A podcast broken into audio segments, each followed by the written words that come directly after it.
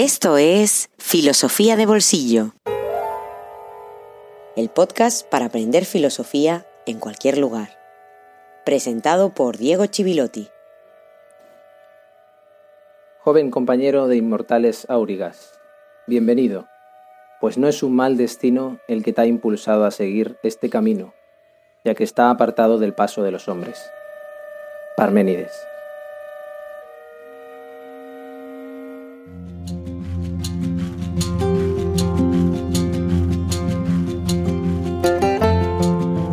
Días, mil gracias por estar ahí y feliz jueves filosófico número uno. Con ese fragmento del poema de Parménides comienzo hoy, Día Mundial de la Filosofía, que aprovecho para iniciar este proyecto con el que espero aprender y disfrutar mucho.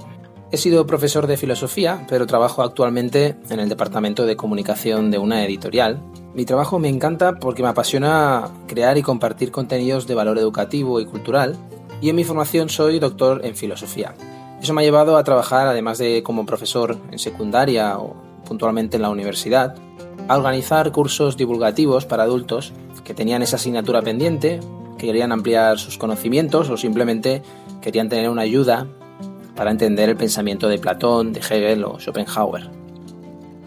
Pero lo que me he encontrado cada vez más es que la gente no tiene tiempo ni fuerzas para desplazarse físicamente a un lugar, Hace un par de años di en una librería un curso de introducción a la filosofía, que tuvo gran éxito básicamente porque esa librería ya tenía un público fiel a los cursos que organizaba, no, era mérito mío.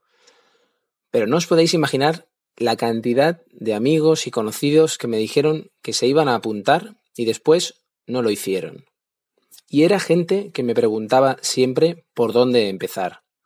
Mucha gente que había tenido filosofía en sus años en el instituto o en el colegio, como todo el mundo, y que o bien le había gustado, pero lo había sabido a poco, o bien no se había enterado de nada, por una razón o por otra, y había llegado a esa edad en la que uno siente la necesidad de ampliar su formación intelectual, de tener otras inquietudes, de acercarse a lecturas filosóficas. Yo estoy seguro que Sócrates hubiera hecho un podcast, porque como veremos, procuró despertar el ánimo filosófico en el mayor número de conciudadanos. Y eso tengo la sensación que hoy lo puede provocar este formato. No necesitas tener conocimientos previos ni haber leído filosofía. Lo que vamos a hacer es empezar de cero. Y haremos juntos este camino cada jueves, en el que yo también espero aprender mucho de vosotros, a través de comentarios, a través de observaciones, de recomendaciones también. Además, algunas semanas daré algún bonus filosófico sorpresa, ¿eh? algún contenido extra, ampliando alguna cuestión, hablando sobre algún tema que tenga relación con la actualidad. Pero en nuestra cita semanal de cada jueves seguiré la columna vertebral de la historia de la filosofía, desde Platón hasta Nietzsche, antes de entrar en el siglo XX. ¿Qué quiere decir esto? Que si necesitas ayuda con el temario que entra en el bachillerato, en la educación secundaria o preparar la selectividad, este podcast también te puede ayudar. Este primer episodio será un poco diferente por ser el primero, pero sobre todo porque tenemos que trazar el ámbito en el que nos vamos a mover. Te recomendaré bibliografía, tanto de las fuentes primarias, es decir, de los textos de los propios filósofos, como de la bibliografía secundaria y los manuales generales de historia de la filosofía, que muchas veces son de gran ayuda. Haré algunas lecturas, a medida que vaya explicando cada tema, cada cuestión, cada autor, que me interesan por varias razones. Primero, para iluminar lo que esté exponiendo, para poner ejemplos, pero también para perder miedo al texto filosófico. ¿Por qué digo esto? Porque existe un pánico en la sociedad al texto filosófico. Miedo a, al filósofo, por supuesto, pero también a lo que escribe. Eh, la gente suele ver esos libros, esos tochos inmensos, y se aleja como de la peste. O los abre y dice, uff, qué difícil es esto, no entiendo una palabra. Es verdad que requiere un esfuerzo. Requiere un esfuerzo sobre todo por la terminología, por los conceptos que utiliza. Pero al final no hay para tanto. Teniendo un buen manual, siguiendo este maravilloso podcast que es Filosofía de Bolsillo. Puedes acercarte a los textos con garantías de entenderlos y de poder sacarles partido. Por eso Mi objetivo es que puedas leer con otros ojos, no ya por lo que yo explique, sino por lo que podamos pensar y concluir entre todos, es decir, por lo que puedas pensar tú también y puedas leer a partir de escuchar este podcast. No hace falta decir cómo te interesa trabajar el comentario de texto filosófico si estás estudiando secundaria. Por lo tanto, no hace falta recordar el partido que le puedes sacar a este curso. No tengo dudas de que la relectura del pasado alumbra el presente. Entender el mundo actual es muy difícil, y los retos que tenemos, como ya debes saber, son enormes. Pero veremos mucho más claro si lo hacemos con la ayuda de los grandes filósofos que han definido nuestra tradición. Vamos a empezar un largo viaje en el tiempo, un viaje de más de 2.500 años que arranca en Grecia. Pero ¿por qué en Grecia? ¿Por qué siempre hablamos de Grecia en filosofía?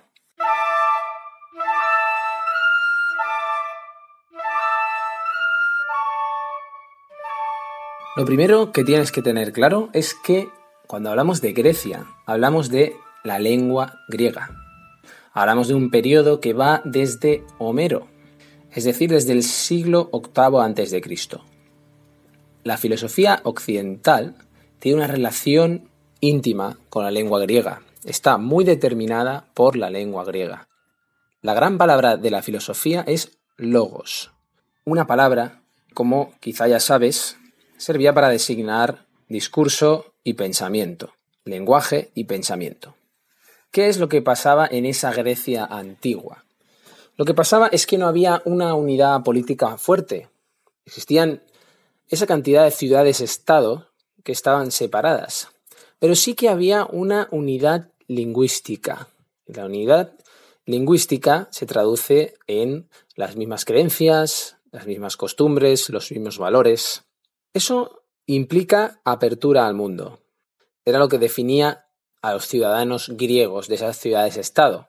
Pero cuidado, cuando digo apertura al mundo me refiero al mundo griego. Para ellos lo que no era Grecia no era considerado parte del mundo. Por eso tenemos que relativizarlo. ¿no? Lo que sí que tenían los griegos, ¿qué era? Era una mentalidad de comercio y de intercambio de negocios que era descomunal. Y esa mentalidad que tenían de comerciantes lo que les daba era una visión universalista. ¿Qué quiere decir? Pues una visión que iba más allá de lo que ellos vivían en el día a día, que les permitía acercarse a otras ciudades, a otras personas, y también les permitía hacer consideraciones filosóficas, en ese sentido universalista, de ir más allá de la vida cotidiana. Lo que pasa en Grecia en esa Grecia antigua es que hay una sociedad que está estructurada de tal manera que lo que permite es liberar una clase que se dedica a pensar. ¿Eran los filósofos esos individuos vagos que no daban un palo al agua? En cierto modo, tiene algo que ver con eso, porque no hacían un trabajo manual, y de hecho, el no tener que hacer esos trabajos manuales es lo que les permitía dedicarse a pensar. No vamos a hacer un autor más actual que el de hoy. Platón, que de hecho no se llamaba Platón, se llamaba Aristócles, y que nació en el 427 a.C.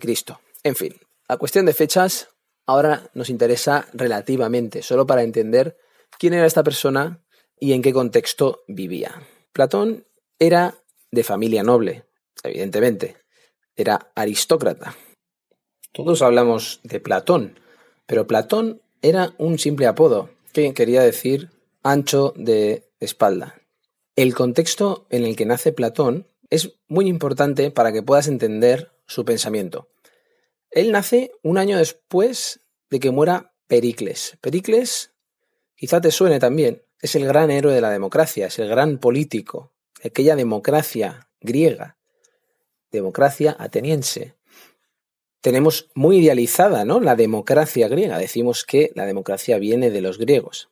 Pues bien, si la tenemos idealizada es en gran medida por la época de Pericles. Fue la época más feliz y más afortunada de la Grecia clásica. Platón al principio estudia musiqué. Musiqué es el arte de las musas. Todas aquellas artes que tuvieran que ver con las musas. Se dedica a la poesía en su juventud, escribe incluso tragedias, alguna tragedia que no se ha conservado. Platón vivió en una época algo parecida a la nuestra, en el sentido de que venía después de una época de bienestar y equilibrio, y llegó en una época de crisis. Sócrates fue su gran maestro. Piensa que Sócrates tenía unos 60 años cuando Platón lo conoció, y Platón era un adolescente. Tuvo formación con otros maestros de la época, con sofistas. Después veremos quiénes eran esos sofistas. Hizo unos cuantos viajes donde se formó en matemática, estudió con pitagóricos. Algunos dicen que también fue a Egipto a estudiar matemáticas, astronomía. En la Grecia de la época, para participar en la política, en la cual muchos oligarcas, mucha gente de dinero querían participar, evidentemente, se requería una formación en oratoria, erística. La erística es la contraposición de argumentos, la discusión, podríamos decir, el debate. Casi podríamos decir que eran más exigentes que actualmente, cuando vemos gente participando en la política que son prácticamente analfabetos. Los sofistas, ¿quiénes eran en ese contexto? Pues eran los que empiezan a satisfacer esta necesidad. Eran gente con una visión comercial, ¿Por qué? Porque existía esta demanda de los oligarcas que tenían dinero, pero además querían tener la formación con ese dinero para poder ejercer el poder. Y son los sofistas, esta gente de gran erudición, de gran cultura, las que empiezan a formar a los ricos.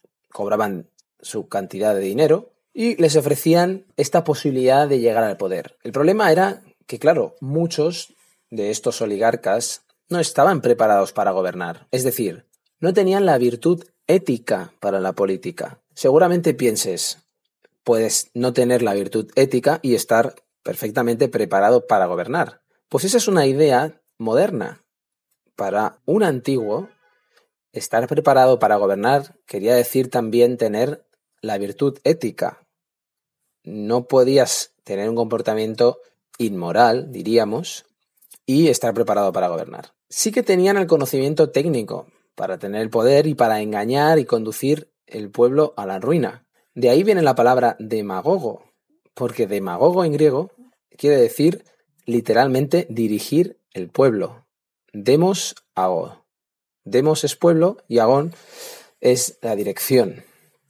Sócrates ataca constantemente a los sofistas por estos peligros.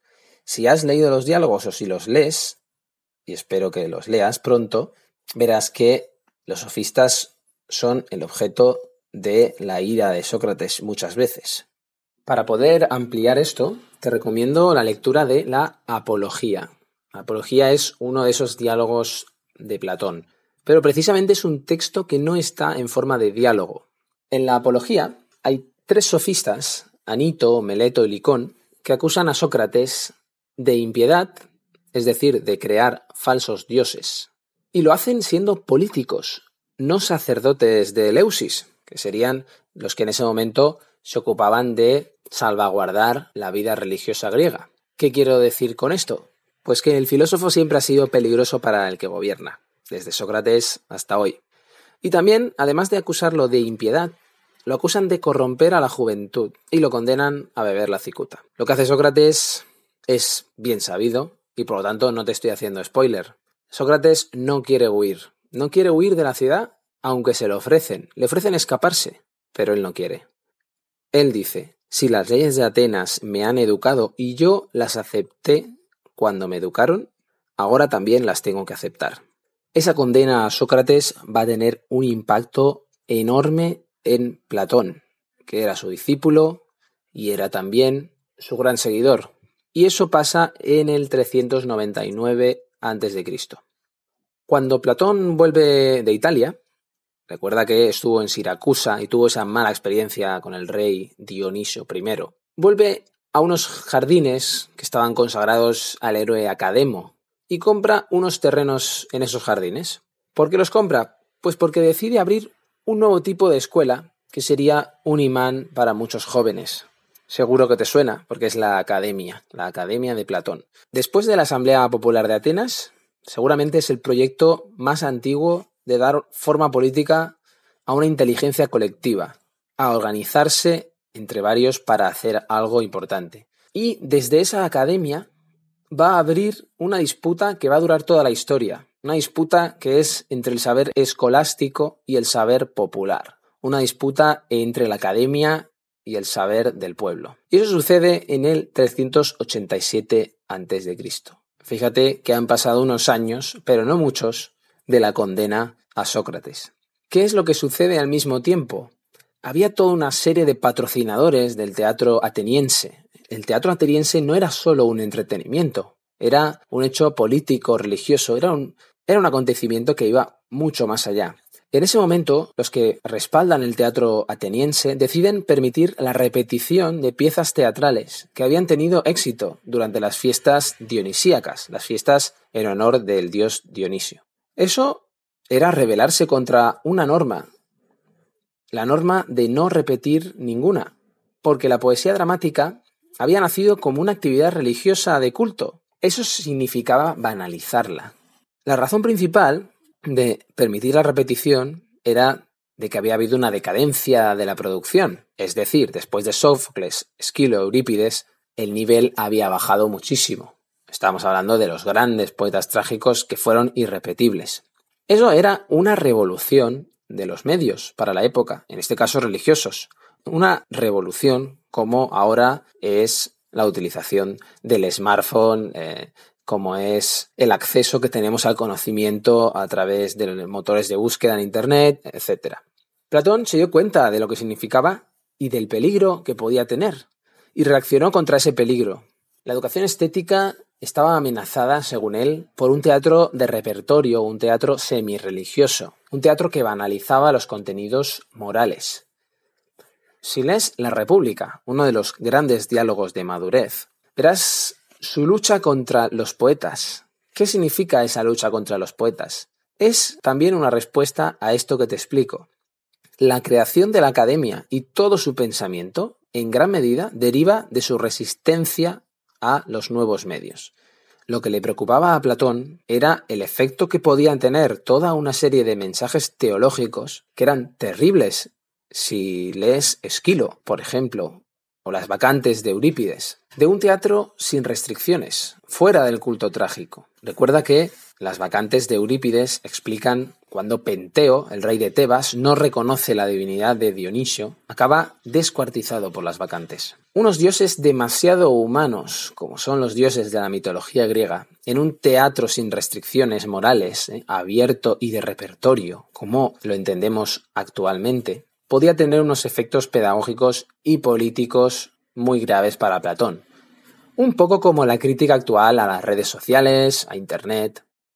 Con Homero, Hesíodo, con la poesía dramática, los griegos aprendían la lengua, pero también la religión, los modelos de comportamiento, aprendían valores. Por eso Platón teme a la poesía, teme que la poesía sea el instrumento de educación, porque él sostenía que el mal es producto de la ignorancia y precisamente una educación en manos del simulacro, de algo que simula ser verdad, como la poesía dramática, lo que hacía era dificultar el camino hacia la verdad. Y es por eso que también Platón tenía esa lucha contra el teatro, con una forma de hacer teatro. En el fondo, si lo piensas, era un Platón muy reaccionario, era una figura que reacciona contra una revolución en ese momento, una revolución de los medios que se utilizaban. La creación de la academia, si la piensas así, en ese contexto, era un gesto reaccionario. Era un proyecto que intentaba conservar unos valores que se perdían. Y en ese sentido también era una superación del teatro, del teatro en su dimensión educativa. De hecho, el diálogo es teatral, los diálogos de Platón, si los lees, verás que tienen indicaciones muy exactas de lo que está pasando. Casi se podrían representar en un escenario. Y también la academia era una superación del templo. Es decir, que después del 386, después de la creación de la academia, la filosofía supera a la tragedia como espacio de conservación de unos valores, y como espacio pedagógico. Y además, Platón piensa que en lugar de hacer una secta, como hacían los pitagóricos, y pensemos secta en el sentido de sección religiosa, de grupo religioso, como eran los pitagóricos. En lugar de una secta, una escuela, para que la verdad entre en la ciudad, como si fuera un caballo de Troya, lleno de interrogantes dirigidos a la vida cotidiana. En los diálogos, Sócrates pregunta constantemente ¿qué es? ¿qué es esto? ¿qué es aquello?